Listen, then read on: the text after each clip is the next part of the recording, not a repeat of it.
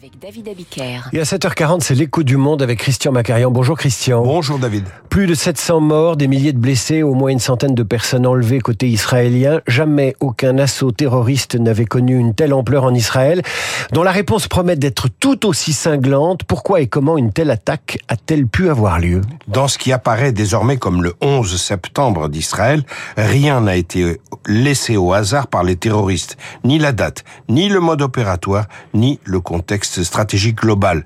La date d'abord, le 7 octobre, soit à un jour près le début de la guerre du Kippour qui fut déclenchée le 6 octobre 1973, il y a 50 ans. Ça c'est pour la symbolique, le mode opératoire maintenant. L'attaque est inédite, incroyablement audacieuse et s'inspire des méthodes de Daesh. Complètement hybride, l'assaut a été donné par les airs avec des ULM et des deltaplanes et par voie de terre avec des véhicules, des voitures banales, des motos.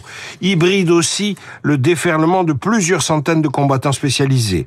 Les membres du groupe euh, djihad islamique ont tué les militaires tandis que les nervis du Hamas ont pris en otage des civils pour les emmener à Gaza. Israël n'avait pas eu à déplorer d'otages depuis la libération du soldat Gilad Shalit en 2011. Évoquons maintenant le contexte stratégique. Benjamin Netanyahu et Mohamed Ben Salman, le prince héritier saoudien, étaient très avancés dans des discussions qui devaient aboutir à la reconnaissance prochaine d'Israël par l'Arabie saoudite sous l'égide des États-Unis. L'Iran, complètement isolé par ce processus, a juré vengeance.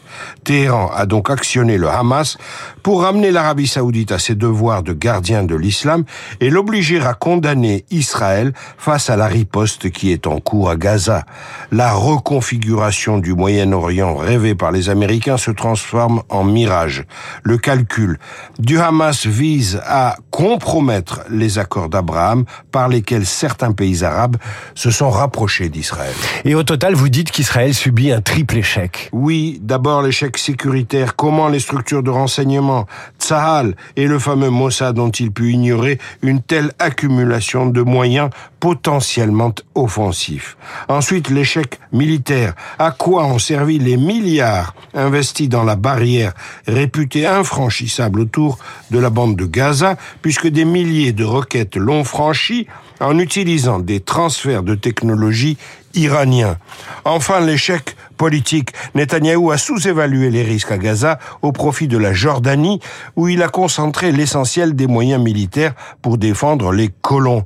Ces colons sont les électeurs des partis extrémistes, notamment religieux, qui font bloc autour de Netanyahou et qui soutiennent une réforme de la justice scabreuse, destinée à diminuer le pouvoir des juges.